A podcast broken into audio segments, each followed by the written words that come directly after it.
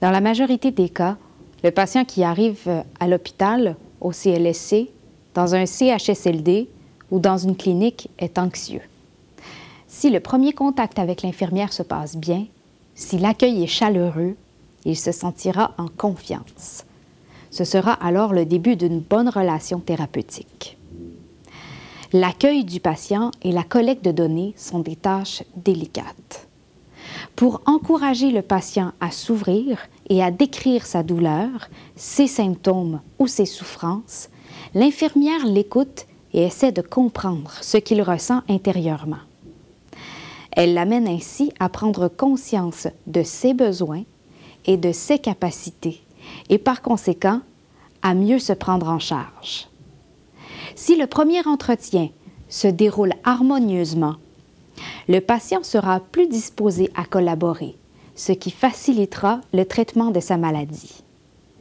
Gagner la confiance d'une personne malade, la faire parler de ses problèmes et de ses préoccupations, nécessite de la patience, de la délicatesse et de l'empathie.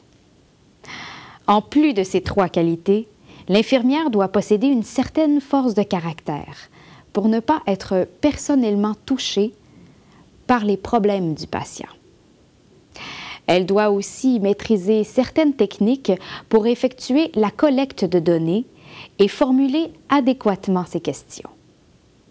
Une question ouverte encourage la personne à parler et à donner des détails sur sa situation, tandis qu'une question fermée ne demande qu'une réponse brève comme oui, non ou un renseignement précis tel que l'adresse ou le numéro de téléphone du patient. Il y a aussi des sujets à éviter. L'infirmière ne doit jamais poser des questions susceptibles de mettre le patient dans l'embarras. De plus, elle doit formuler ses questions à l'affirmative. Les interrogations négatives comme Vous n'avez plus mal risquent de fausser les données et de provoquer des malentendus. Afin de s'assurer qu'elle a bien compris, l'infirmière reformule la réponse du patient en d'autres mots. Elle lui montre par la même occasion qu'elle est à l'écoute de ses problèmes. Toutes les données recueillies serviront à établir un plan de soins adéquat. Une bonne communication facilite le traitement de la maladie, apporte du réconfort moral au patient et rend la tâche de l'infirmière plus agréable.